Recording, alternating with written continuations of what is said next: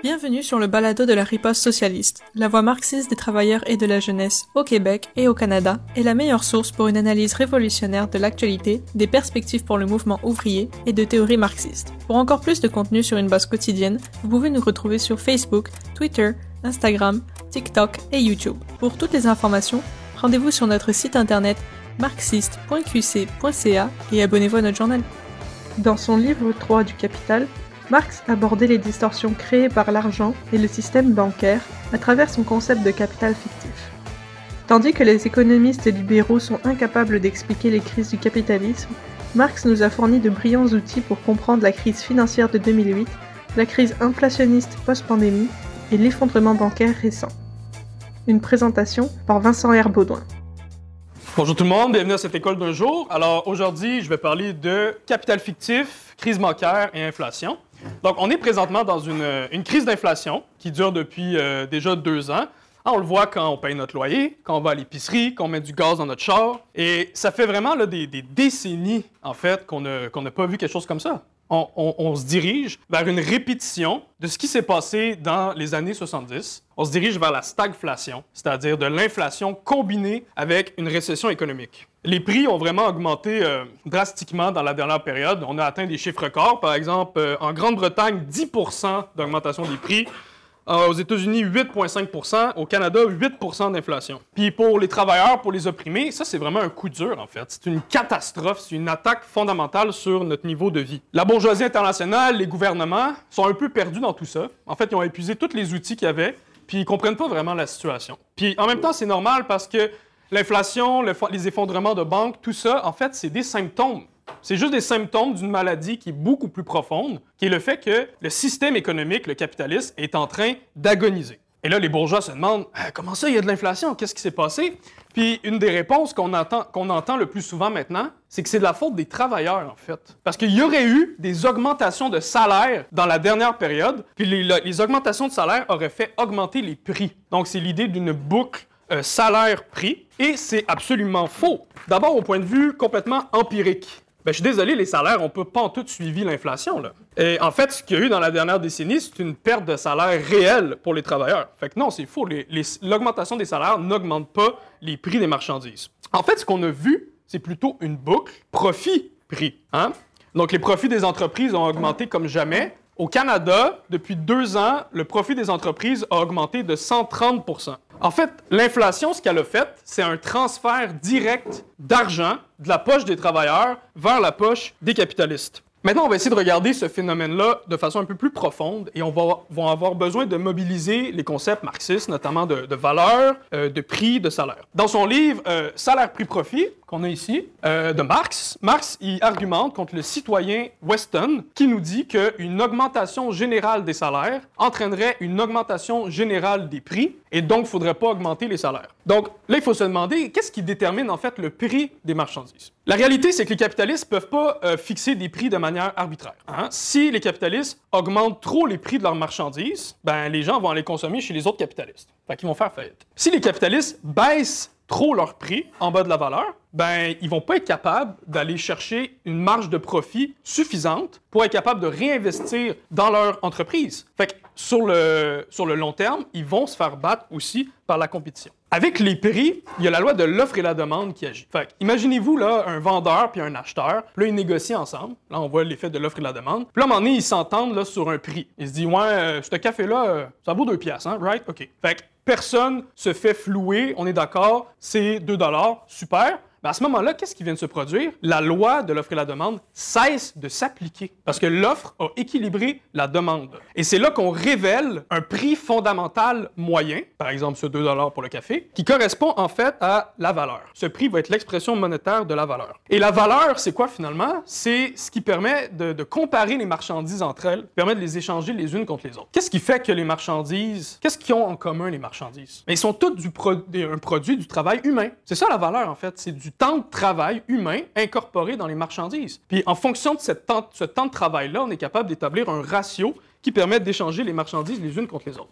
Et cette valeur, ce temps de travail, ça, ça vient de où? C'est quoi ça exactement? Mais c'est d'abord du travail vivant. Que c'est le travail là, vraiment que les ouvriers mettent pour produire la marchandise. Mais c'est aussi du travail mort. C'est le travail qui a été euh, accumulé à l'intérieur des, des outils, des moyens de production, des machines, des matières premières. Donc, a tout ça qui constitue la valeur d'une marchandise. Et finalement, la valeur, c'est du temps de travail socialement nécessaire qui est requis à la production d'une marchandise. Et c'est ça qui est à la base du prix de la marchandise. La réalité, c'est que c'est extrêmement difficile de calculer la valeur, c'est presque impossible, parce que maintenant, avec une marchandise, il peut y avoir comme des milliers d'ouvriers à travers le monde qui ont participé à la conception dans toutes les étapes de la marchandise. On a des immenses chaînes de production et d'approvisionnement international, hein, avec des usines toutes différentes. On parle de l'extraction vers la transformation en manufacture. Ensuite, il y a le grossisme, l'entreposage, euh, le commerce. Toute cette longue chaîne d'entreprises indépendantes fait qu'en fait, c'est impossible de calculer le nombre d'heures réelles qui a été incorporé dans les marchandises. Et c'est là qu'intervient le prix. Le prix va nous permettre finalement d'être capable d'échanger les marchandises les unes contre les autres, même si on n'est pas réellement capable de calculer la valeur. Les travailleurs, c'est les uniques créateurs de valeur. hein? Et les capitalistes, ils nous payent pas pour la valeur qu'on produit. Ils nous payent un salaire qui correspond à une fraction de ce qu'on a produit en valeur. Ce salaire, c'est finalement le prix de notre force de travail. Ce salaire, il sert pretty much juste à ce qu'on paye euh, les nécessités de base, comme euh, la bouffe, le logement, les vêtements, les choses comme ça, notre téléphone, pour que notre boss nous appelle pendant la nuit.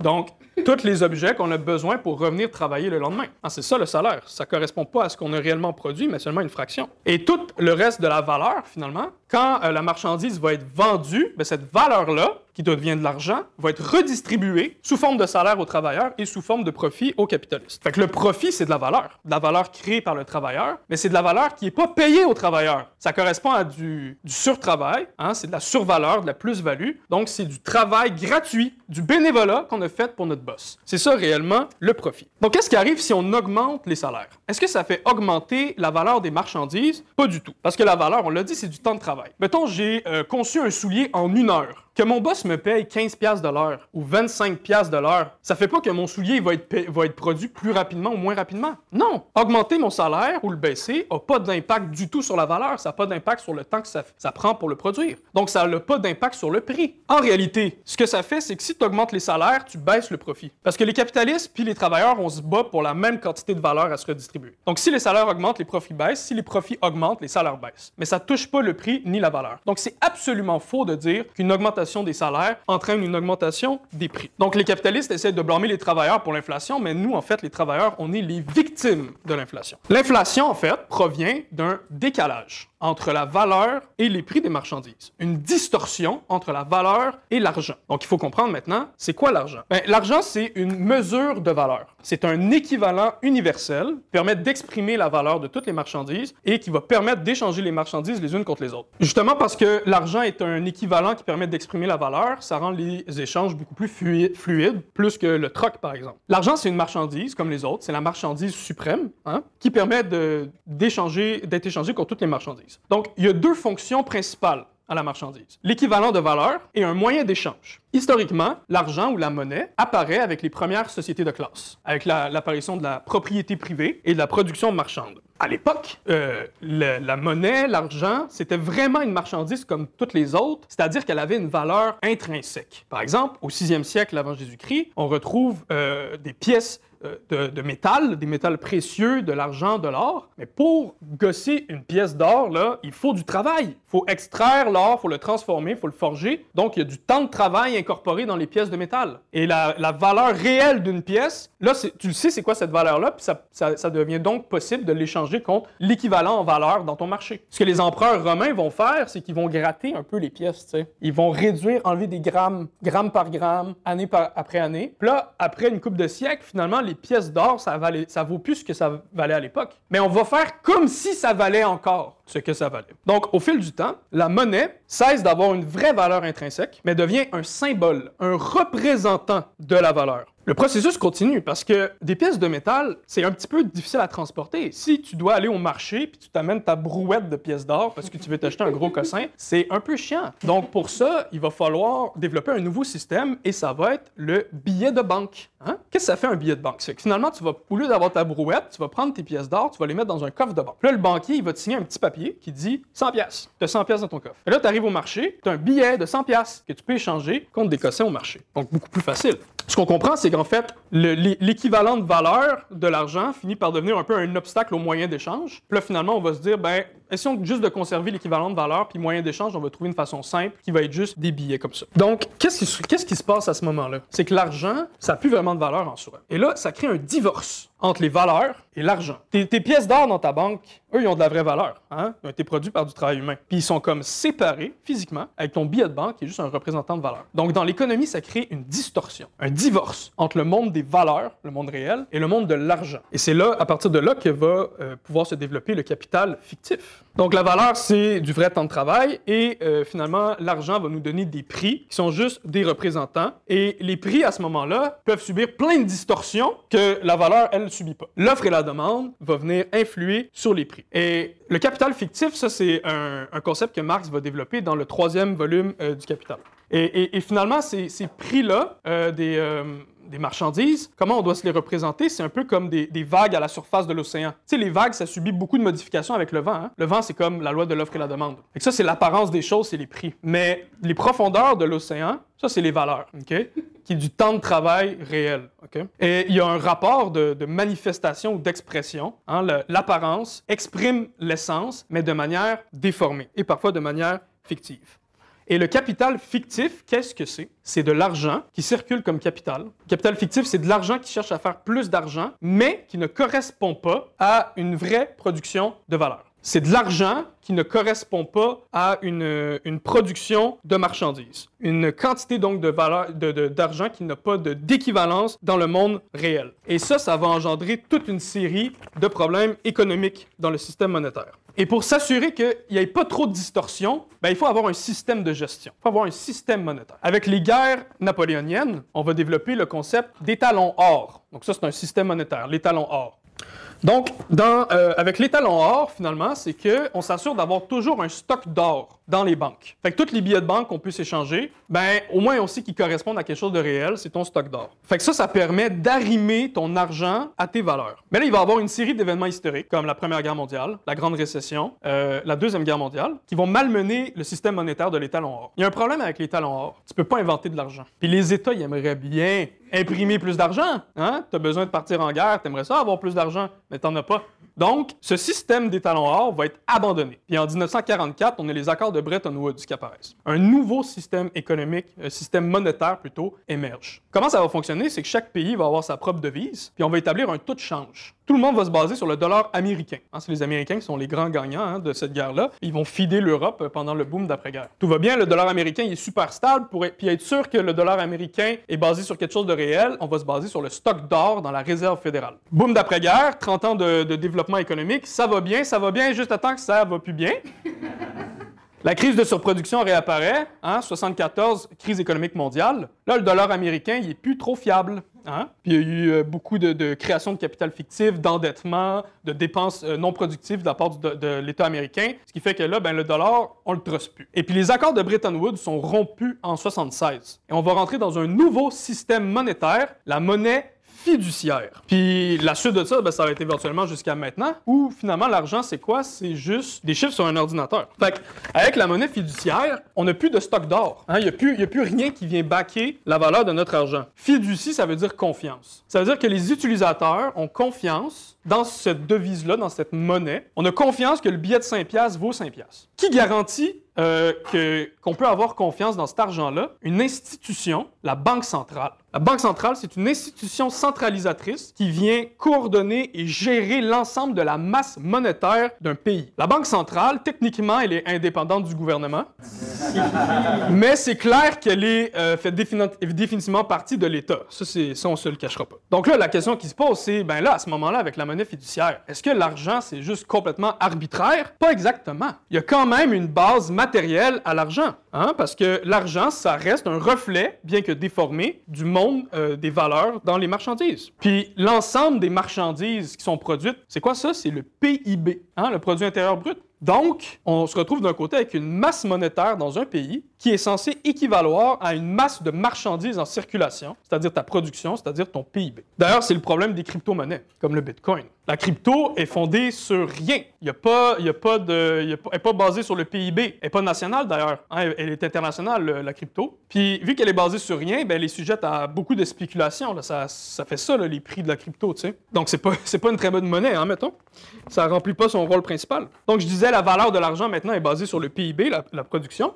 Mais il faut comprendre que la production, ça, ça oscille. Hein. Des fois, on produit plus, des fois, on produit moins. Et à ce moment-là, l'offre et la demande entrent en jeu. Donc, juste pour expliquer un peu plus l'offre et la demande, pour ceux qui se demandent, s'il y a trop d'offres, s'il y a trop de marchandises? Puis il n'y a pas assez de demandes, les gens n'ont pas assez de, pouvoir d'achat pour acheter les marchandises. Là, les capitalistes sont pognés avec trop de marchandises. Donc, ils vont baisser les prix pour essayer d'écouler le stock. Donc, trop d'offres, baisse de prix. À l'inverse, s'il y a trop de demandes par rapport à l'offre, là, les consommateurs, on se bat pour avoir le PlayStation. Ben, ça fait, les capitalistes vont se dire, on va profiter, on va augmenter le prix du PlayStation. Hein? Donc, trop de demandes par rapport à l'offre engendre une, une inflation des prix. L'offre et la demande, ça agit aussi sur la masse monétaire. Si la production diminue ou qu'on se retrouve qu'il y a trop de masse monétaire en circulation, ça donne une suroffre d'argent et donc ou donc euh, une, moins de moins de, demande pour l'argent et ça vient diminuer la valeur de l'argent. Si la, valeur de ton argent diminue, il te faut plus de billets de banque pour acheter la même marchandise. Donc le prix augmente. Pour le dire très simplement, si tu doubles ta monnaie, tu doubles les prix. Puis à l'inverse, si la production augmente beaucoup, puis commence à manquer d'argent en circulation, ben ça va entraîner une baisse générale des prix. Et c'est là qu'intervient les banques centrales du pays pour s'assurer que ça fonctionne. La Banque centrale doit maintenir l'équilibre entre la masse monétaire en circulation et la masse de marchandises en circulation. Puis on pourrait se dire que la Banque centrale elle voudrait que les deux masses soient égales pour avoir 0% d'inflation, mais non. Parce que la Banque centrale, c'est un outil qui est au service de la classe dirigeante, les capitalistes. Puis les capitalistes, ils veulent qu'on consomme. Donc, ils vont essayer, la Banque centrale va viser une inflation à 2%. Viser un déséquilibre entre la masse monétaire et les marchandises de 2%. Comme ça, nous, les consommateurs, on sait que si on attend avant d'acheter le nouveau PlayStation, il va coûter 2% plus cher l'année d'après. Donc, ça nous à acheter maintenant. Donc, c'est pour ça que la Banque centrale vise une inflation à 2%, en théorie. Comment est-ce que la Banque centrale fait pour réguler la masse monétaire? La Banque centrale, elle a des petits amis qu'on appelle les banques privées. Et il y a une hiérarchie, il y a une pyramide dans le, système de gestion monétaire. Au sommet, le roi, c'est la Banque centrale. Puis là, il y a ses petits amis, les banques privées. Le troisième échelon, c'est les entreprises. Puis ensuite, il y a les individus tout en bas. La production, elle, euh, je disais, elle fluctue. Il y en a des fois plus, des fois moins. Mais on va s'entendre depuis les dernières décennies, depuis les derniers siècles, la production suit quand même une courbe montante. De manière générale, si la production augmente, il faut qu'il y ait toujours plus d'argent dans l'économie. Donc, un des rôles principaux de la Banque centrale, c'est de créer de l'argent. Créer de l'argent à partir de rien, finalement.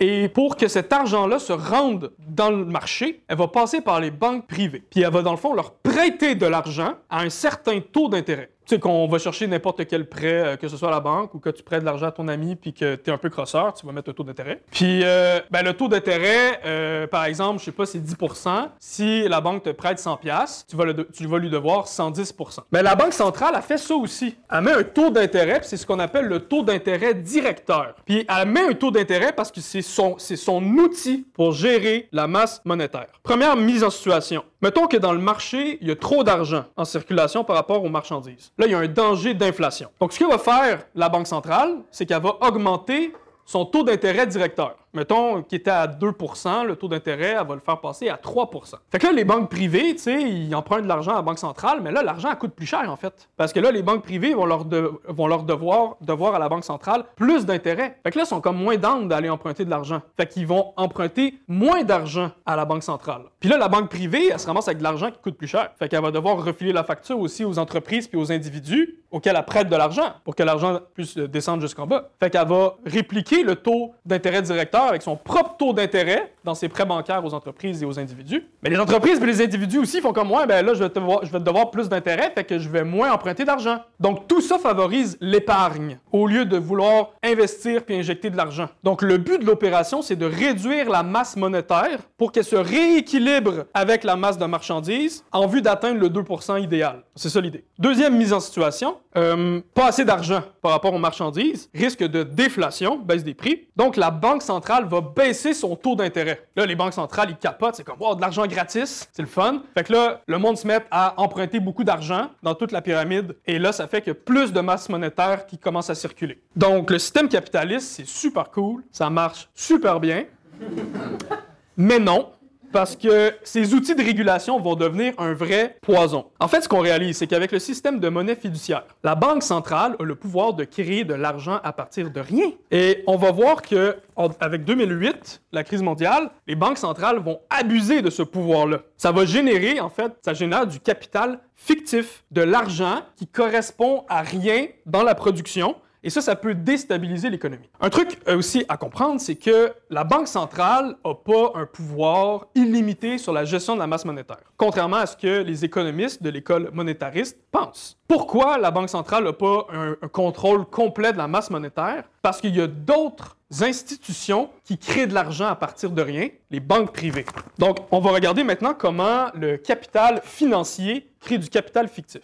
Donc, pour comprendre c'est quoi le capital financier, il faut d'abord comprendre c'est quoi le capital en général. Le capital, c'est euh, de l'argent, c'est des moyens de production, des machines, des outils, c'est tout ça. C'est ce que possède le capitaliste, hein, qui est du travail humain accumulé et aliéné, dépossédé du travailleur et qui permet d'exploiter plus de travail humain. Marx nous dit que le capital a trois métamorphoses. D'abord de l'argent, du capital qui circule comme argent, du capital argent. Le capital, c'est aussi des marchandises, du capital marchandises. Et le capital, c'est aussi tous les éléments qui servent à la production. Donc, il nous faut des moyens de production, des outils, des machines, des matières premières, il nous faut des forces de travail, des employés. Tout ça forme, hein, c'est le capital constant et le capital variable. Le capital constant et le capital variable, ça, c'est finalement du capital productif. Donc, les trois, métamorphoses du capital, capital argent, capital marchandise, capital productif. Tous ces éléments, ces trois métamorphoses du capital, ces trois incarnations du capital se retrouvent dans une, dans une usine. L'usine, c'est l'exemple parfait. Et il y a un cycle qui se, qui se produit, en fait. Le capitaliste qui possède l'usine, l'industriel, commence avec une somme de capital argent qu'il investit dans l'usine en achetant des matières premières et des moyens de production et embauche des travailleurs. Eux, ils produisent des marchandises qui contiennent une survaleur, une plus-value,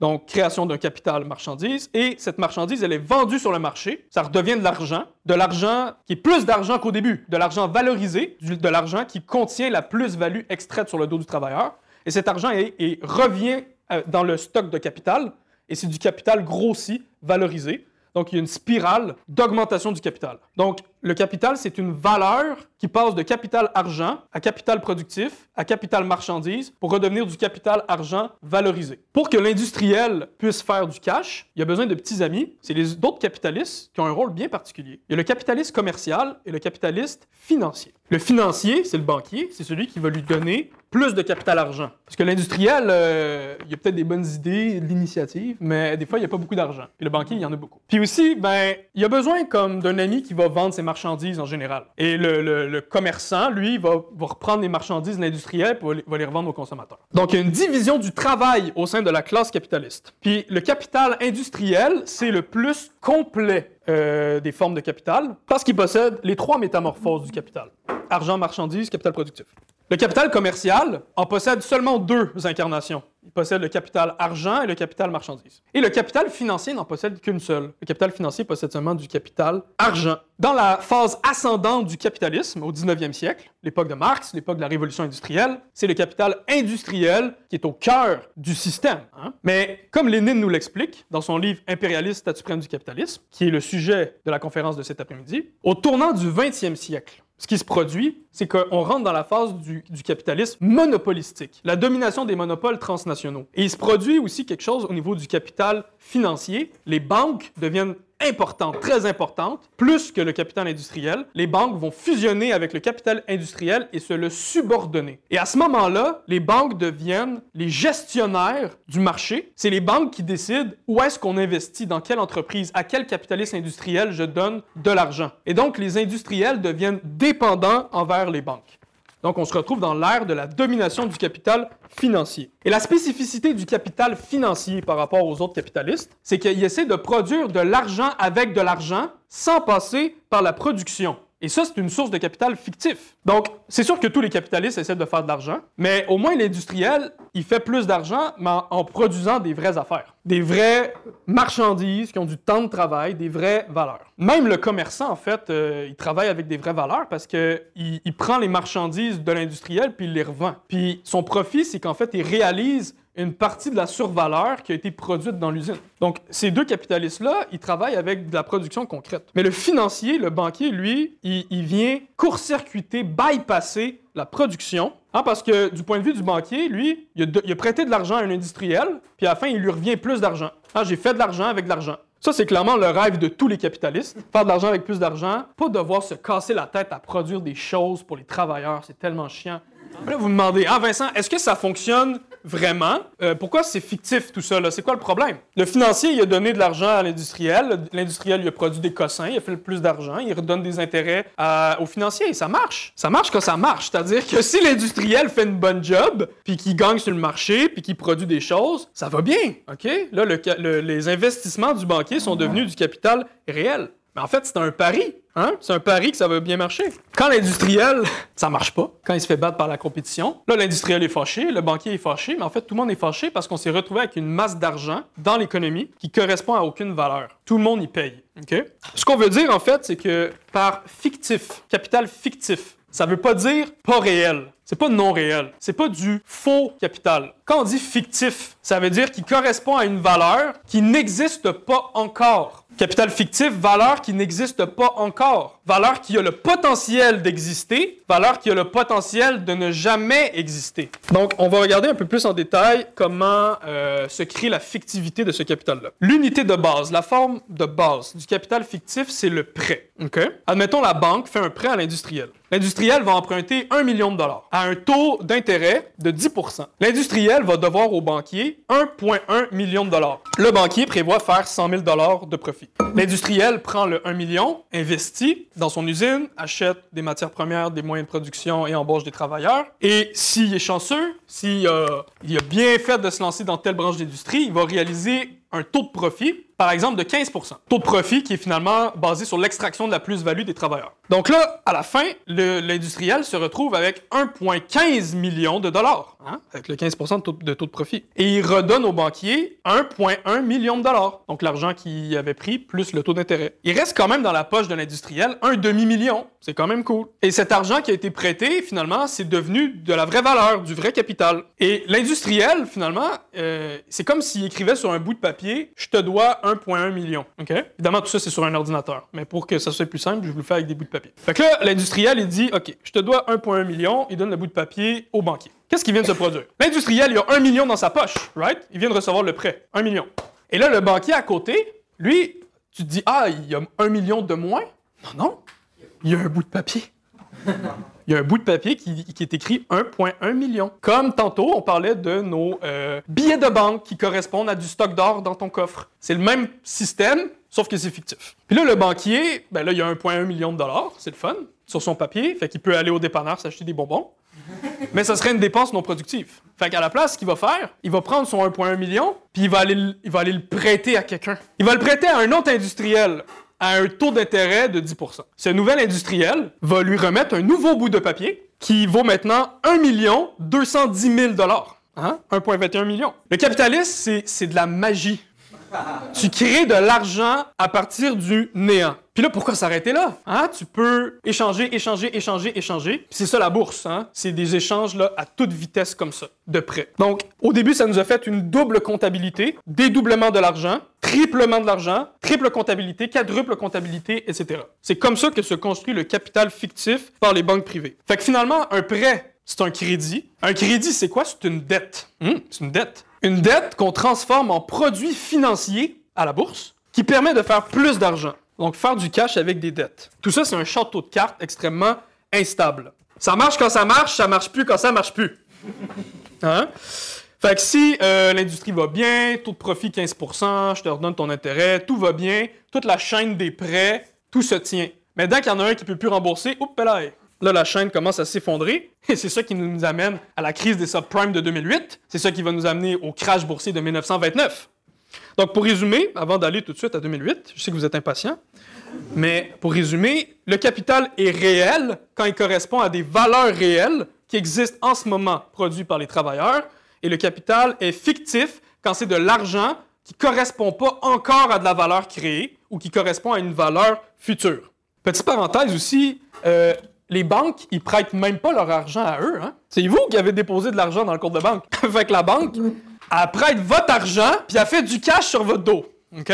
C'est quand même, euh, c'est quand même quelque chose, hein? Fait que on voit vraiment que c'est- des purs parasites, les banques. C'est des intermédiaires qui sont là pour faire du cash pour eux-mêmes. Mais en réalité, ils ont une utilité sociale. Ils ont boosté la production. hein. Ils ont aidé les industriels à investir plus. Fait qu'ils ont un rôle important dans le capitalisme. Et je parlais aussi, ben, leur rôle d'être les petits amis de la Banque centrale, c'est très important. Il y a d'autres formes de capital fictif qui sont dérivées du prêt, en quelque sorte. Des formes un peu plus complexes. Par exemple, une action d'entreprise. Quand tu investis dans une entreprise, tu as un droit de propriété sur des profits futurs. C'est pour ça que la- une action, c'est fictif. C'est des profits qui n'existent pas encore. C'est plus risqué qu'un prêt. Parce que tu le sais, si les profits, ça fluctue beaucoup. Justement, parce que c'est plus, plus euh, risqué, l'action va te rapporter plus d'argent qu'un prêt, qui est un peu plus assuré.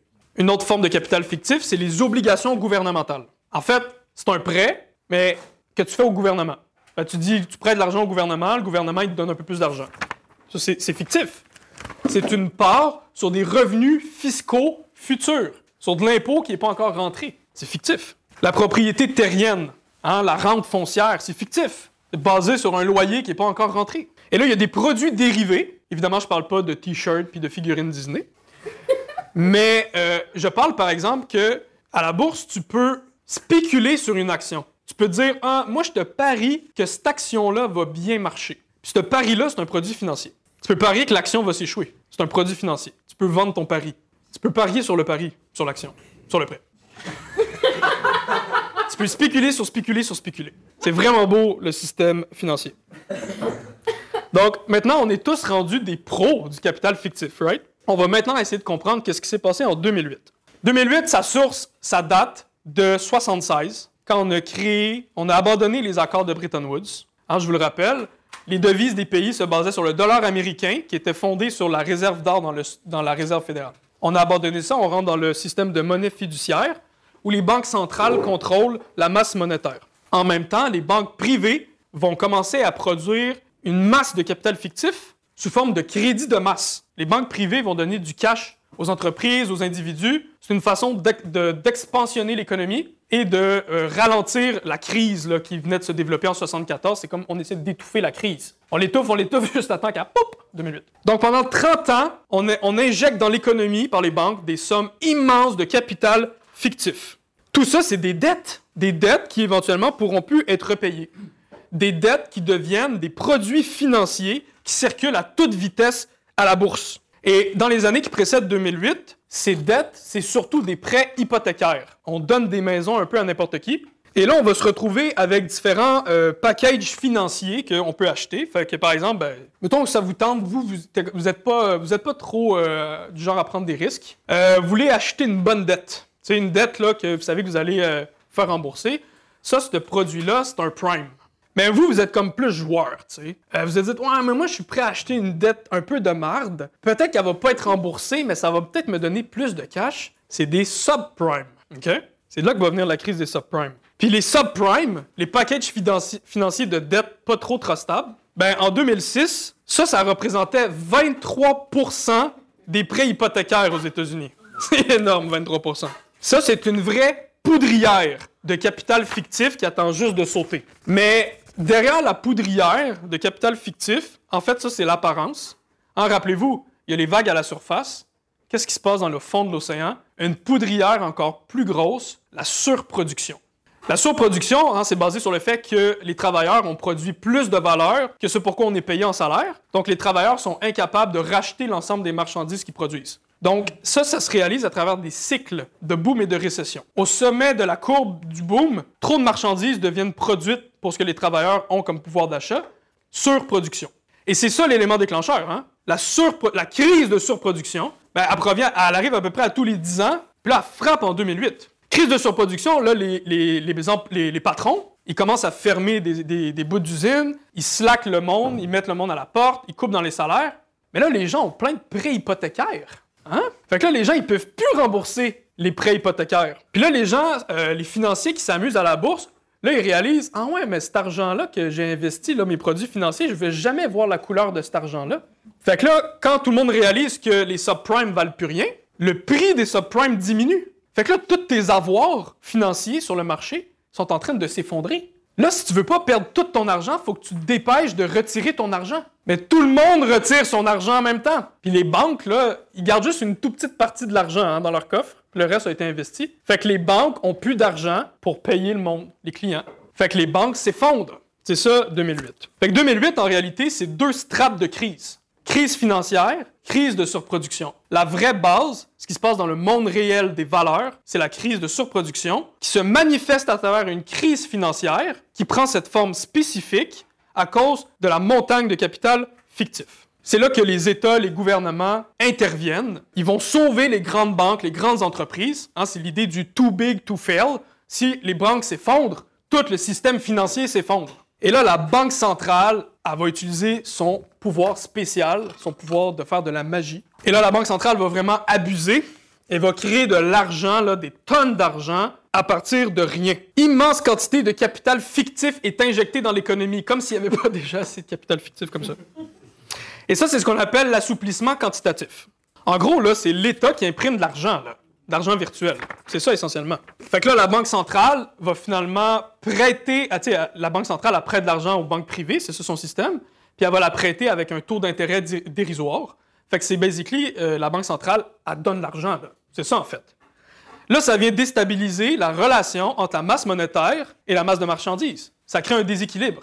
Et pourtant, il n'y a pas eu d'inflation. Pourquoi? Plusieurs facteurs. Je vous en nomme cinq, parce que je veux pas que ça soit trop lourd, tu sais. Euh, tout d'abord, il y a une surproduction mondiale. C'est encore le cas, là. Fait y a déjà trop d'offres par rapport à la demande. Quand il y a trop d'offres par rapport à la demande, ça fait une pression à la baisse sur les prix. Ça compense les tendances vers l'inflation. Il y a une mondialisation. La mondialisation, ça fait que tu as accès à des marchandises puis des matières premières cheap, qui coûtent pas cher, baisse de prix. Les avancées technologiques, donc ça rend plus efficace les processus de production, baisse de prix. Les gouvernements implantent l'austérité. Ils veulent couper dans euh, le budget gouvernemental pour rembourser la dette, hein, parce qu'on a produit de l'argent à partir de rien. On coupe dans les services publics, on coupe dans la masse salariale euh, au gouvernement, dans la fonction publique. Quand les gens ont moins d'argent, baisse de la demande, baisse de prix. Et aussi, tout l'argent produit par cet assouplissement quantitatif n'a pas été directement injecté dans l'économie. D'abord, il n'est pas allé dans la poche des consommateurs. Et ensuite, qu'est-ce que les capitalistes ont fait avec tout cet argent cadeau les capitalistes se sont assis sur ce cash-là, argent mort, ou l'ont investi à la bourse en spéculation et investi en crypto-monnaie. Et donc, tout ça, ça crée des pressions déflationnistes qui ont compensé les pressions inflationnistes d'imprimer de l'argent. Et là, les capitalistes, à partir de là, ils étaient rendus vraiment arrogants ils se sont dit, les gouvernements, les bourgeois, c'est quoi, sont comme, on peut juste imprimer de l'argent, on s'en fout. Et là, fast forward, pandémie de COVID-19, 2020, ça faisait déjà un bout, en fait, que les économistes euh, s'attendaient à une crise. En 2019, là, tout le monde était comme, et quand la crise, quand est-ce qu'elle arrive, la crise? Puis la surproduction de 2008 n'avait pas été écoulée avec la crise. Fait qu'une nouvelle couche de surproduction s'est empilée sur l'ancienne couche de, surproduction. Fait qu'on s'attendait à une crise quand même pas pire. Finalement, c'est un accident qui a déclenché la crise, le virus. Mais la crise économique, elle allait, elle allait popper anyway. Et là, avec la, crise de la COVID, ben, on est tous confinés. Hein? Quand on est confiné, on consomme moins. Quand on consomme moins, les usines écoulent moins de stock, fait que les usines commencent à fermer, font plus d'argent. La production se contracte. L'État vient à la rescousse, comme en 2008, l'État va imprimer de l'argent, investir des sommes immenses de capital fictif dans l'économie, de l'argent qui correspond à rien. Après, ils se sont dit, ben oui, euh, ça n'avait pas entraîné d'inflation à l'époque, fait qu'il n'y en a pas de problème. Imprimons de l'argent, on s'en fout. Au Canada, 700 milliards de dollars ont été produits à partir de rien dont l'essentiel est allé dans la poche des capitalistes, qui se sont aussi assis dessus. Ils n'ont pas investi cet argent-là dans la production. Aux États-Unis, l'argent fictif qui a été imprimé pendant la COVID, ça représente 25% du PIB de la production. C'est vraiment énorme. La petite différence avec 2008, c'est qu'en 2008, l'assouplissement quantitatif se faisait directement de la banque centrale aux banques privées qui leur donnent l'argent. Là maintenant, avec la pandémie, c'était différent. La banque centrale prête au gouvernement à un taux d'intérêt de 0% puis les gouvernements redistribuent l'argent aux capitalistes et aussi à travers la PCU pour les, les consommateurs. Donc, c'est ça, cet argent-là n'a pas, stimulé du tout la, production et est resté dans les coffres de banque. Ben, ça a le fait justement que l'inflation n'est pas arrivée tout de suite. Cet, argent-là, les capitalistes se sont assis dessus, ils l'ont pas injecté dans l'économie. Puis les travailleurs qui ont reçu des revenus d'urgence de la PCU, ben, on pouvait pas consommer, ils ont été confinés. Donc il y a eu un délai avant que ça explose. Et à un moment donné, il y a eu l'été 2021. On a commencé à déconfiner. Et là, tout cet argent-là s'est retrouvé dans le marché. La demande a fait un pic, mais la production, elle, était déstabilisée. Hein, les, entreprises, là, ça faisait genre deux ans qu'ils n'avaient pas produit. Là. Fait que ça a pris du temps là, avant de redémarrer la production. Et c'est là que l'inflation a frappé. Comme je disais plus tôt, si tu doubles l'argent, tu doubles les prix. Hein? C'est pas mal ça qui est arrivé. Et là, on s'est retrouvé avec des taux d'inflation de 8 à 10% dans beaucoup de pays et parfois plus. Par contre, il faut comprendre, l'inflation, c'est pas juste à cause qu'on a imprimé de l'argent. Il y a plusieurs facteurs qui ont joué. Tout d'abord, les chaînes d'approvisionnement et de production internationale étaient complètement déstabilisées. Tu sais, parce que habituellement, tu as, des contrats commerciaux entre les entreprises, mettons, extraction de ressources naturelles, ils ont un contrat avec les manufactures, les manufactures ont un contrat avec les commerces, Là, quand la production est arrêtée pendant la COVID, ces contrats-là sont rompus. Là, après, il y a du monde qui, après, les entreprises vont recréer des nouveaux contrats. Puis là, des fois, il y, en a qui se retrouvent qui n'ont plus rien, ils peuvent, plus d'entreprise avec qui écouler leur stock. Et là, ça va créer des pénuries dans certains secteurs. Et ça va entraîner une augmentation des coûts de production. Donc ça, ça joue sur l'augmentation des prix. Autre facteur, la guerre en Ukraine. Les sanctions sur la Russie fait que là, l'Europe a plus accès au pétrole pas cher de la Russie. Augmentation du prix en énergie. L'énergie, c'est à la base de pas mal de production de, pas mal d'affaires, tu sais. Autre facteur, les prix, les profits exorbitants. Là, les capitalistes sont comme, ah non, crise d'inflation, c'est plate. On peut-tu en profiter pour augmenter plus les prix encore? Hein? Fait que oui, il y a eu beaucoup de profits exorbitants qui ont participé à augmenter les prix. C'est pire encore dans les milieux où il y a des monopoles ou des oligopoles. Autre facteur, le protectionnisme et le nationalisme économique. Tout est déstabilisé, fait que là, les gouvernements se disent, non, ben là, on va protéger notre marché intérieur, nos capitalistes de notre pays. Ben, le protectionnisme, en fait, c'est d'acheter à ces capitalistes locaux qui sont moins efficaces, au lieu d'acheter à des capitalistes étrangers plus efficaces. Qu'est-ce que ça veut dire acheter local? Ça veut dire payer plus cher. Et un dernier facteur, c'est la crise environnementale sécheresse, feu de forêt, ça détruit des terres, ça fait que ça augmente les coûts de production. Et là, en 2022, les banques centrales, ils font comme Oh non, crise d'inflation, qu'est-ce qu'on doit faire? on s'entend, c'est eux qui ont créé la crise d'inflation, en grande partie. Mais là, ils se retournent à hein, 180 degrés, et là, ils vont utiliser leur arme, le taux d'intérêt directeur. Les banques centrales augmentent drastiquement le taux d'intérêt directeur. Au Canada, là, ça atteint 4,5% de taux directeur. C'est pas fini. Juin, le, mois passé, ils ont encore augmenté le taux d'intérêt directeur. Donc là, maintenant, leur, plan, c'était que de dire, ben si on augmente le taux d'intérêt, les gens vont moins emprunter d'argent. Fait que ça va encourager l'épargne, fait qu'il va avoir moins d'argent en circulation, donc peut-être ça va diminuer l'inflation. Qu'est-ce que ça a le fait d'augmenter le taux d'intérêt directeur? Les dettes coûtent plus cher. Hein? Donc la dette de l'État vient encore plus de grossir, puis toutes les familles ouvrières qui possèdent des maisons, si tu as pris ton prêt hypothécaire ou ton, ton taux d'intérêt fluctue en fonction des taux d'intérêt généraux, ça fait que là maintenant les familles ouvrières doivent payer plus cher à chaque mois. Des fois, on parle de payer le double de ton hypothèque. Fait que là, il y a des familles ouvrières qui ont fait défaut de paiement sur leur prêt hypothécaire. Et là, le phénomène qui est le plus cocasse de l'augmentation du taux d'intérêt, c'est que ça a entraîné tout de suite un crash bancaire. OK?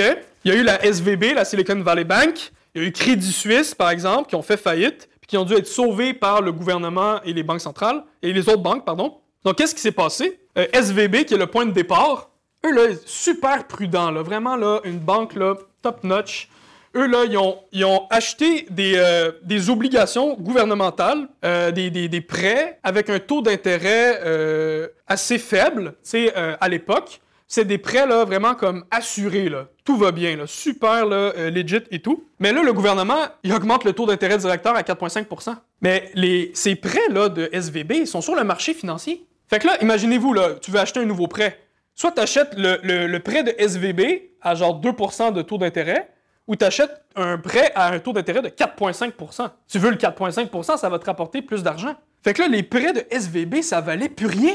Personne voulait de leurs prêts. Fait que là, le monde a réalisé, SVB, ça vaut plus rien, cette banque-là. Fait que, ah, il faut que je me dépêche de retirer mon argent. Tout le monde a retiré son argent à SVB. SVB a plus d'argent pour payer le monde. SVB fait faillite, puis doit être racheté par les autres banques. Et puis là, ça engendre une déflagration, un effet de domino. Plein de banques s'effondrent. La morale de cette histoire, peu importe ce que les gouvernements puis les bourgeois font, ils sont condamnés. S'ils impriment plus d'argent, ça fait de l'inflation. S'ils augmentent les taux d'intérêt, ça fait crasher les banques. Chaque solution qui est utilisée pour régler un problème engendre plus de problèmes de l'autre côté.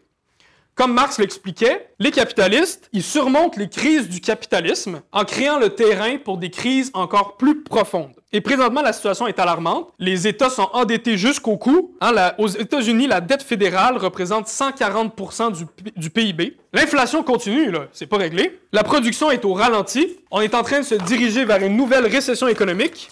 Puis le marché mondial est fracturé à cause du protectionnisme. Et l'économie mondiale se dirige vers le scénario cauchemardesque d'une stagflation, inflation combinée à récession économique. Et donc, d'une façon ou d'une autre, les gouvernements vont devoir imposer l'austérité, couper dans les services publics pour rembourser la dette. Ça, ça va rien régler, parce que si tu coupes dans le pouvoir d'achat des travailleurs, ça relance pas pantoute ton économie, au contraire. Et là, les stratèges du capital, ils sont en train de parler de provoquer volontairement une récession pour bloquer l'inflation. On est rendu là, là. Les bourgeois sont prêts à faire payer les travailleurs pour la crise qu'ils ont eux-mêmes créée. Et ça va entraîner beaucoup de mécontentement chez la classe ouvrière. Donc, en conclusion, on est vraiment entré dans un nouveau chapitre de la crise du capitalisme, où les périodes de crise vont être de plus en plus rapprochées de plus en plus de crises, des crises de plus en plus profondes, des reprises de plus en plus euh, faibles. Et, la crise du système monétaire, avec l'inflation, l'effondrement des banques, tout ça, c'est juste un symptôme. C'est le symptôme d'un système capitaliste qui est en train d'agoniser, qui est en crise permanente. Parce que le capitalisme, c'est un système anarchique, qui est incapable de gérer la richesse qu'il produit. Et la propriété privée, l'État-nation sont devenus une barrière au développement des forces productives.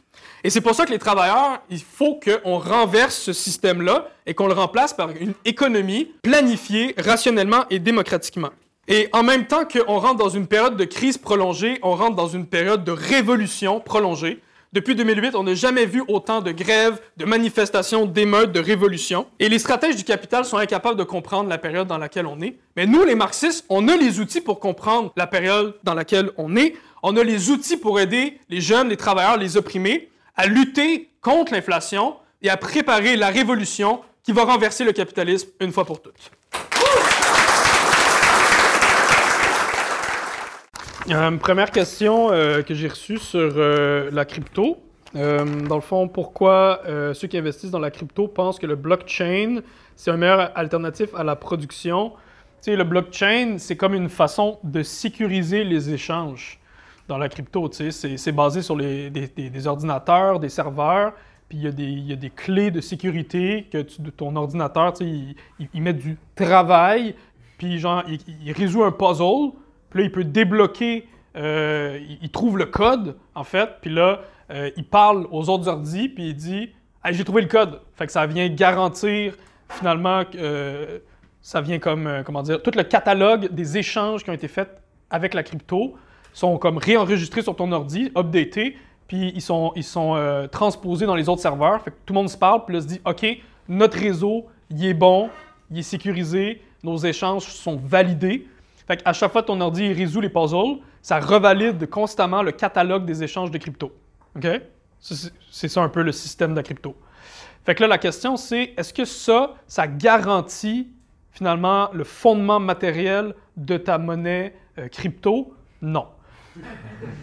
Parce qu'en fait, la blockchain, la, sécurisation par code avec les serveurs, ça ne joue pas le rôle du PIB ou de la valeur ou des marchandises, ça joue le rôle de la banque centrale. C'est ça la différence. Fait que dans un système de monnaie fiduciaire, on a confiance dans cet argent-là parce que la banque centrale nous dit c'est du bon argent. fait que ce que le, le blockchain fait, le blockchain te dit c'est du bon argent. C'est juste ça que ça fait en fait. Mais oui, ça crée une base de confiance. Mais dans la monnaie fiduciaire, c'est pas assez d'avoir juste une banque centrale qui dit c'est de la bonne argent. Parce que la banque centrale au Venezuela est comme c'est de la bonne argent. les gens comme non. parce, que, parce que ton argent, en fait, faut qu'elle soit basée sur une vraie production matérielle, en fin de compte. Puis c'est ça que tu n'as pas dans la crypto. Euh, sur la question de, de l'assouplissement quantitatif, André a bien expliqué. Euh, fait que j'irai pas trop en détail, mais en gros, c'est juste comme c'est la, suite de ce pouvoir des banques, des banques centrales, de prêter de l'argent aux banques privées, puis de faire comme injecter de la masse monétaire, OK? Parce que la production grossit, fait qu'il faut tout le temps plus d'argent. Puis là, il y a comme un, saut qualitatif. L'assouplissement quantitatif, c'est un saut qualitatif. en fait, dans l'utilisation de ce pouvoir-là.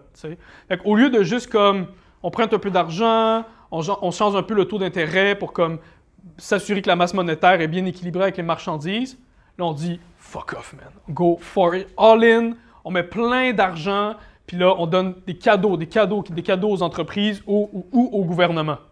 Avec un taux d'intérêt directeur de 0%, souvent, et des fois négatif. On a vu ça là, dans les années passées, un taux d'intérêt directeur négatif. Ça, ça veut dire que la Banque centrale a dit à la banque privée Hey, je te donne l'argent, mais c'est moi qui donne l'intérêt après. Les banques, les banques privées sont comme ouais, fuck yeah. c'est ça l'assouplissement quantitatif. C'est juste, c'est euh, comme un, c'est un processus qui, qui, est devenu vraiment comme toxique, là, en fait. Euh, Puis, tu sais, ultimement, ça revient à quoi? C'est imprimer de l'argent, tu sais. C'est essentiellement ça l'assouplissement quantitatif. C'est imprimer de l'argent qui n'a aucune base réelle dans l'économie, en fait. Hum, une question qu'on peut se poser, en fait, c'est peut-être une question que certaines euh, personnes plus type réformistes pourraient nous demander, c'est Ah, mais dans le fond, le problème, c'est le capital fictif. Fait qu'on a juste à avoir du capitalisme sans capital fictif. Hein? C'est une bonne question, ça. Mais la réalité, c'est ça, c'est que tous les problèmes qui se passent avec le capital fictif, comme l'inflation, euh, le système bancaire, tous les symptômes qu'on a vus, tout ça, en fait, c'est juste un épiphénomène, c'est une apparence, c'est une manifestation. Puis en fait, tout ça prend sa source dans quelque chose de bien plus profond qui est la surproduction, les crises de surproduction. Il y a une contradiction tellement plus fondamentale dans le capitalisme qui, euh, fait partie de l'ADN du capitalisme, que les travailleurs ne seront jamais payés pour la valeur de ce qu'ils produisent, parce que c'est ça qui donne le profit des capitalistes. Fait comme il y a une dynamite qui est dans l'ADN du capitalisme. Puis que tu capital fictif ou pas, fondamentalement, le système est voué à s'autodétruire en fin de compte. C'est juste que le capital fictif va venir faire varier la façon dont ça va péter. Puis le capital fictif peut autant euh, vraiment faire péter la machine ou il peut vraiment l'aider en fait. c'est la raison aussi pourquoi les capitalistes continue à, travailler à partir de capital fictif parce que ça a une vraie utilité dans la machine. Parce que regarde, si tu as juste une, si as une surproduction, ça, ça veut dire que tes travailleurs n'ont pas assez d'argent pour acheter les marchandises. C'est quoi la solution à court terme qui est utilisée? C'est Ah, ben on va vous donner du crédit. T'as pas d'argent? Carte de crédit, man, vas-y, go. Mais c'est ça du capital fictif. Fait que quand tu as des cartes de crédit, tu te dis OK, ben là, je peux racheter la surproduction, puis au pire, je rembourserai plus tard. Puis si la machine a repart, puis ça continue à produire, ben OK, ça va être remboursé le crédit, tu sais, il n'y a pas de problème. Fait que le capital fictif et le crédit, ça vient adoucir les courbes de crise. S'il n'y avait pas de capital fictif, là, ça ferait pouf, pouf, pouf. OK? Fait que ça a une certaine utilité, en fait, euh, le capital fictif. Mais son utilité peut se transformer en son contraire quand tu injectes des sommes massives d'argent, euh, quand tous les, crédits que tu as donnés ben là, le monde ne peut pas les repayer parce qu'il y a une crise de surproduction, puis ils nous ont tout mis à la porte. C'est là que tu ne peux pas rembourser ton crédit, puis c'est là que le crédit se transforme en dette, en dette immense qui ne peuvent être remboursées, puis c'est là que ça crush. Donc, du capitalisme sans capital fictif, c'est quand même voué à disparaître, tu sais. Euh, fait que, pour terminer, je dirais que maintenant qu'on est, on est rentré dans la phase de l'impérialisme, la domination du capital financier, on se retrouve maintenant avec deux couches de parasites.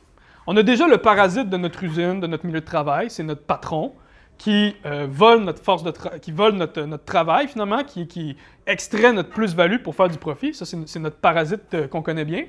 Mais lui-même a son propre parasite en fait, qui est la banque. Puis le, système financier, les, financiers, les banquiers en fait, ils sont tellement parasites, ils sont vraiment parasitaires parce qu'en fait, en fait, ils font de l'argent à partir de rien. OK? il génère sans arrêt de l'argent qui correspond à rien dans la production. Puis ce que ça fait, c'est qu'en fait, le banquier a plus vraiment de raison d'être. L'industriel, dans une certaine mesure, a une raison d'être.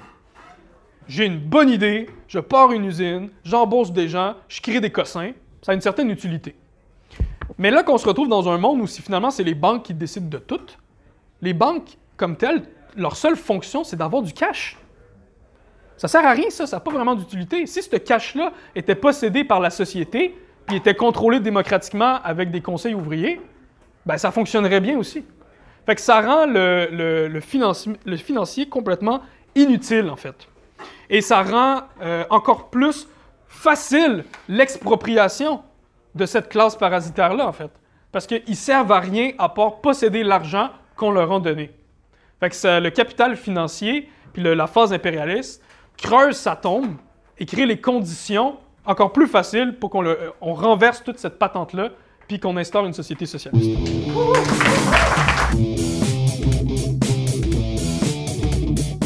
Merci d'avoir syntonisé notre balado. On espère que vous avez aimé cet épisode. La Riposte socialiste est une organisation révolutionnaire qui lutte pour la transformation socialiste de la société. Nous sommes la section canadienne de la tendance marxiste internationale. Nous cherchons activement à éduquer les travailleurs et la jeunesse aux idées authentiques du marxisme afin de lutter contre les attaques capitalistes et l'austérité et de mettre fin au capitalisme. Cependant, nous ne serons pas en mesure de le faire par nous-mêmes. Alors si vous êtes d'accord avec les idées qu'on défend, rejoignez-nous. Vous pouvez nous trouver sur Facebook, Twitter, Instagram, TikTok et YouTube. Pour toutes les informations, rendez-vous sur notre site internet marxiste.qc.ca, abonnez-vous à notre journal et aidez-nous à construire les forces du socialisme.